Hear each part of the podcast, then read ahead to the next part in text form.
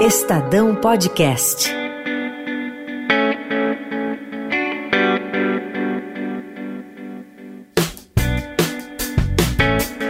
Olá, eu sou Paloma Cotes. E eu sou Ana Paula Niederauer e você acompanha as informações mais importantes sobre vestibulares com a gente aqui no podcast Se Liga no Vestibular. Hoje a gente vai falar sobre a primeira fase da Unicamp. Para isso, entrevistamos o Daniel Perry, que é diretor do Ângulo, a professora Maria de Lourdes, conhecida como professora Lu, de português, do Objetivo, o professor de Química do Ângulo, Rodrigo Machado, o professor de Matemática do Ângulo, Rodney Luzio, o professor de História do Etapa, Thomas Viziak, o professor de Física do Etapa, Alexandre Lopes, o diretor da Comissão de Vestibulares da Unicamp, José de Freitas Neto, e a médica Helena Rachul, do Instituto do Sono. Se liga no vestibular e vem com a gente. As provas da Unicamp estão divididas em duas fases. A primeira acontece no dia 17 de novembro e a segunda está marcada para os dias 12 e 13 de janeiro do ano que vem.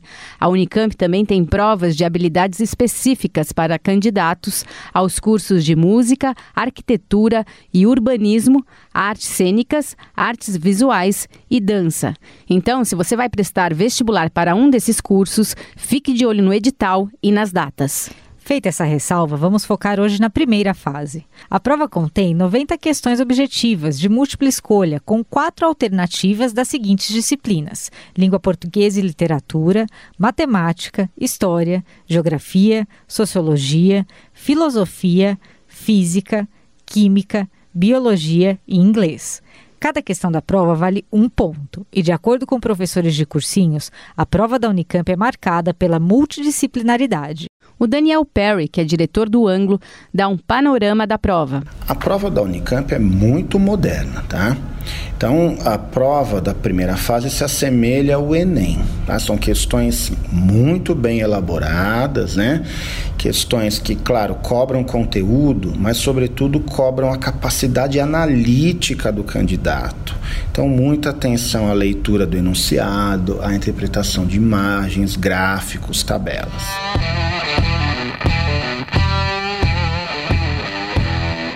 Você vai prestar Unicamp, sabe que a lista de obras este ano inclui gêneros como poesia, e aí entrou Camões e também Racionais, além de contos de Guimarães Rosa, Machado de Assis e também uma obra teatral de Dias Gomes, O Bem Amado.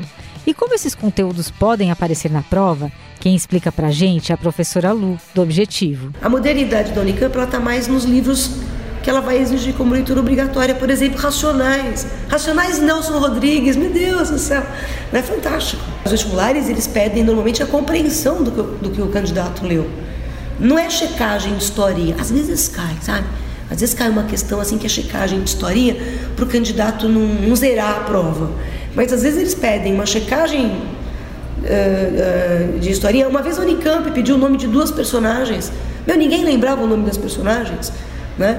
Uh, porque eram personagens secundárias né, no, no, conto do Guimarães Rosa, A Hora e de Augusto Matraga. Mas assim, às vezes caem questões, sabe, bem simplesinhas para o candidato. Eu acho que é isso, a impressão que eu tenho, é para o candidato realmente não zerar a prova, tá? Mas normalmente é compreensão, é aplicar Uh, o que sabe dentro daquela leitura. É análise de texto de novo. Porque vestibular exige muita análise de texto. Todas as carreiras precisam de bons leitores. Se liga no vestibular.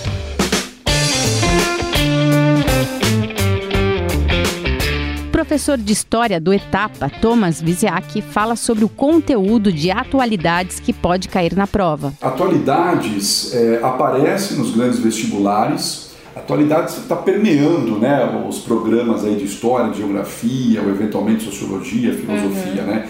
Então, às vezes, um tema da atualidade ele pode servir de pretexto para uma questão de história, né? Sei lá, Faz uma ano correlação, passado, alguma coisa assim. É, por exemplo, em questões políticas hoje é comum abrir, usar, usar a palavra fascismo, né? Nos uhum. debates políticos e acusar o outro de fascismo e tal. E, recentemente, de fato, nos grandes vestibulares apareceram questões sobre fascismo, né? Mas tentando avaliar, então, se o aluno conhece esse conceito, sabe contextualizar, sabe quando que essa expressão surgiu, o que, que ela que ela representa na história, né? É, é, acho que um pouco assim, né? O, usar um tema da atualidade e remeter, por exemplo, ao passado, verificar se o aluno conhece o histórico desse problema, aspectos desse problema. Então, é, questões de atualidade podem estar influenciando uma, uma prova de história, uma prova de filosofia, uma prova de sociologia. Uhum. Então, sim, elas, elas vão verificar se o aluno está bem informado, né? se, ele, se ele conhece o histórico uhum. desses grandes problemas, desses impasses. E por isso que a gente recomenda que os alunos, ao, ao se informarem, se atualizarem, né? É, que estejam preocupados não só em acompanhar as notícias, né? e, e, por isso a, acho que a imprensa escrita é tão importante, e talvez agora essa experiência com os podcasts, né? uhum. né? que tem trazido algo novo. É, é importante conhecer as análises né? Chamaria os artigos na mídia impressa e hoje as análises feitas em podcasts, né? Porque é nas análises que eles vão encontrar uhum. informações, argumentos, às vezes favoráveis ou contrários, uma questão polêmica, eles vão ter instrumental para poder contextualizar um texto, uma informação, verificar o que está em jogo naquela questão, uhum. né? Eventualmente uma prova escrita também, usar esse tipo de informação. O professor Rodney Luzio, de Matemática do Ângulo, conta como os assuntos podem aparecer misturados na prova, e isso vale tanto para a primeira quanto para a segunda fase. Por exemplo, a prova de inglês da Unicamp tem aparecido questões de matemática. Jura? Juro, na prova de inglês da Unicamp tem que, e, e, e questões que o aluno é, não é uma questão de matemática bobinha só por conta do inglês, não, uma questão de matemática que exige dele um conhecimento razoavelmente bom. Então, é, vai, ter, vai ter questão contextualizada sim. Já o professor de física do Etapa, Alexandre Lopes, diz que a primeira fase da Unicamp tem conceitos muito conhecidos. O que, que eu posso dizer, por exemplo, sobre a Unicamp? Tem sido uma primeira fase simples em tranquilo. E uma segunda fase bem exigente. Isso aconteceu, é, a gente, aparentemente é proposital. Você percebe uma primeira fase de conceitos muito conhecidos, cálculos muito simples, bem direto. Mecânica, uhum. em média, né, é, atinge de 40% a 50% da prova. Né? Aí você pega eletricidade, 20% da prova uhum. a 25%. É, termologia e ótica, um pouquinho, né? De tal maneira que, se você pegar mecânica e eletricidade, só essas duas, é praticamente 70% da prova, que é bastante. Uhum. Né? Às vezes 3 quartos da prova, às vezes 75%. Então são dois assuntos assim tradicionais. O professor de Química do Ângulo, Rodrigo Machado, diz que as provas da Unicamp têm um estilo muito próprio. Portanto, se você quer passar na Unicamp, é importante estudar os conteúdos pedidos no edital, mas deve focar em resolver questões de provas passadas. Eu adoro a prova da Unicamp, eu acho uma prova muito bonita. Porque Todos é os prova... professores falam isso, uma é prova moderna. Muito moderna. É uma, por exemplo, ano passado, na segunda fase, tinham duas ou três questões que não tinha conteúdo de química propriamente dita, era a interpretação de dado, era a partir de, um, de uns gráficos o aluno conseguir propor alguma intervenção, né? tinha um que era que ele tinha que propor para um deputado é, o que, que ele faria em relação à aprovação de agrotóxicos, sabe, a partir de três gráficos de experimentos. Então, assim, é uma prova muito moderna. E o que eu acho importante para o aluno, se ele tem um interesse grande na Unicamp, ele precisa fazer muita prova da Unicamp. Ela exige habilidades mais complexas. Então, por exemplo, propor algo. É, para propor, você precisa entender o contexto, você tem que ter um conhecimento de química para poder dar uma opinião ou propor alguma coisa. Então, é uma prova que exige habilidades mais complexas. Assim. A Unicamp oferece 3.340 vagas. Desse total, 2.570 são destinadas a quem presta o vestibular. As demais vagas são oferecidas via Enem e também há vagas do vestibular indígena e as chamadas vagas olímpicas. A Unicamp também oferece uma espécie de bônus a candidatos que fizeram o ensino público. Quem explica isso melhor para a gente é o José Alves de Freitas Neto, diretor da Comissão de Vestibulares da Unicamp. A Unicamp, ela procura se diversificar porque, afinal de contas, quando todo mundo vem por um único sistema de ingresso, nós temos uma tendência a padronizar o estilo de alunos. Né? E nós temos uma convicção aqui na Unicamp de que a ciência, os conhecimentos avançam quando nós não temos um modo homogêneo de pensar. Então, dessa maneira, nós queremos ter os melhores estudantes vindo de todos os sistemas, sistema público, sistema privado, é, do, da capital, do interior, dos outros estados e assim por diante. Então, o vestibular é o nosso caminho principal é, de realizar é, a, a, forma de ingresso, com 80% das vagas. Nós reservamos aproximadamente 20% das vagas usando a nota do Enem, mas não é o SISU.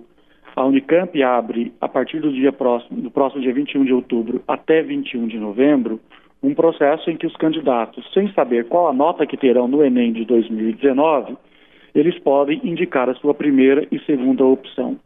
Então, nós fazemos um edital Enem Unicamp.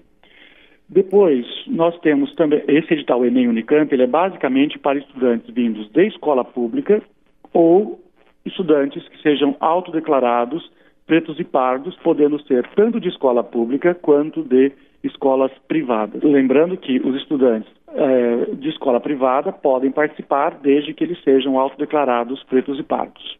Tá? Então, é, de fato, é um sistema de reserva de vagas. E dessa maneira, com esse edital do Enem, nós pretendemos, nós temos a expectativa de chegar a cidades menores ou outras partes do país, buscando os melhores estudantes de escola pública é, e, ou autodeclarados pretos e pardos para poder é, atender às nossas políticas de inclusão social. Um outro edital que nós temos é o edital de vagas olímpicas. Nós oferecemos 114 vagas em 26 cursos de graduação que os candidatos premiados em Olimpíadas Científicas de 2019 ou de 2018 podem entrar direto, sem vestibular e sem Enem. Então aí tem que acessar a nossa página e ver lá as instruções, porque vai desde a Olimpíada Brasileira é, de Matemática de Escola Pública, Olimpíada de Física de Escola Pública, até as Olimpíadas Internacionais de Astronomia e assim por Robótica, é, Informática e assim por diante. São várias competições científicas, todas elas é, de grande reputação entre a comunidade científica, né, e que aí nós queremos atrair estudantes com esta, com esta alta performance. Se liga no vestibular. A divulgação da lista de aprovados sai no dia 9 de dezembro. Outra coisa bem interessante para quem quer estudar na Unicamp é que eles lançaram um aplicativo gratuito com informações sobre o vestibular. Com ele, você pode receber os alertas sobre datas e também acessar informações. Agora que já ouvimos os conselhos dos especialistas, vamos contar como os estudantes estão se preparando. A gente foi às ruas ver quais as táticas de estudo que o pessoal desenvolveu para essa reta final. Se liga! Estratégia para o vestibular. Oi, meu nome é Pietro, eu tenho 18 anos, estou prestando vestibular para medicina. Bom, eu tô, tô me organizando principalmente assim, eu divido minha rotina entre estudar matéria e fazer simulado principalmente. E eu também assim, quando eu corrijo o simulado, eu gosto de ver o que eu errei e estudar baseado no que eu errei.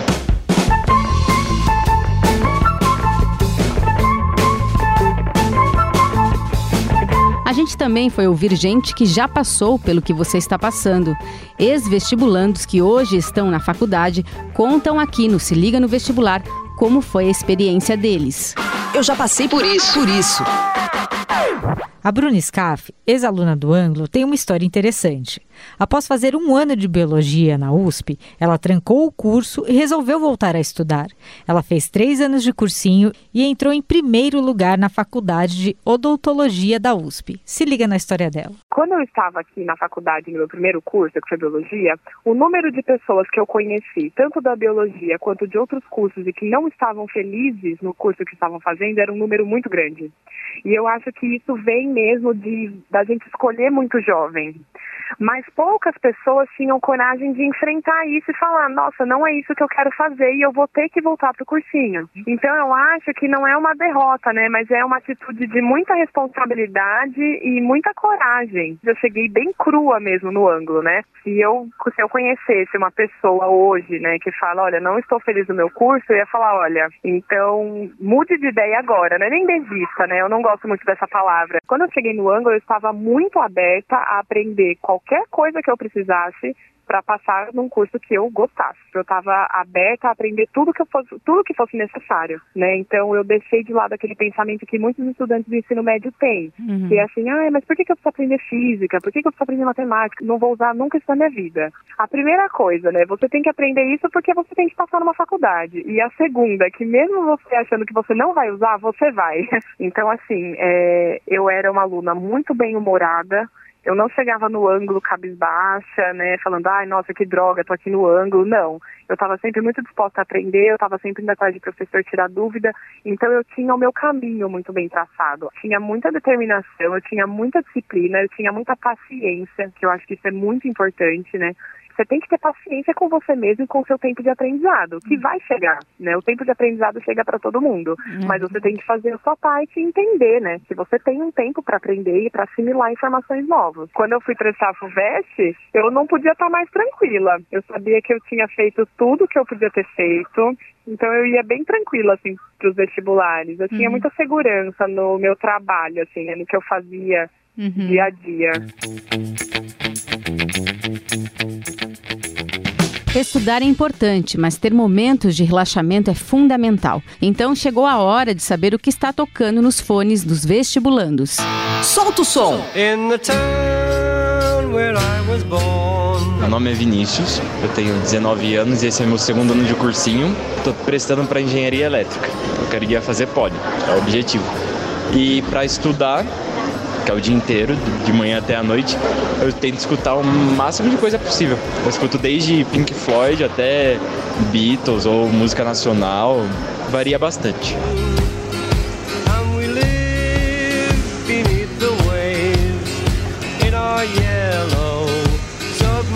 E aproveitando esse clima de relaxamento, é importante ressaltar que dormir bem é fundamental para manter o foco. Uma boa noite de sono pode fazer toda a diferença no seu rendimento.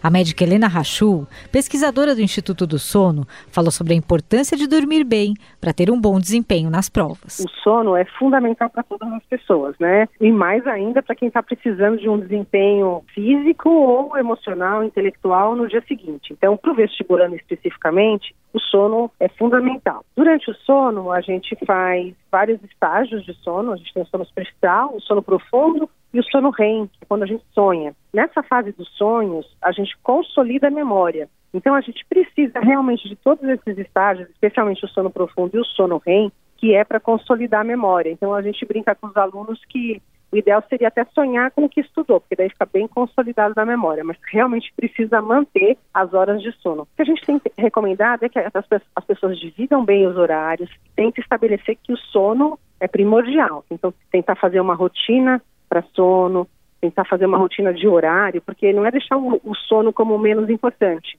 É, saber que, por exemplo, até às 10 horas eu já acabei tudo que eu tenho que acabar e já vou estar no, no quarto, sem celular, sem iPad, sem, sem nenhuma luz.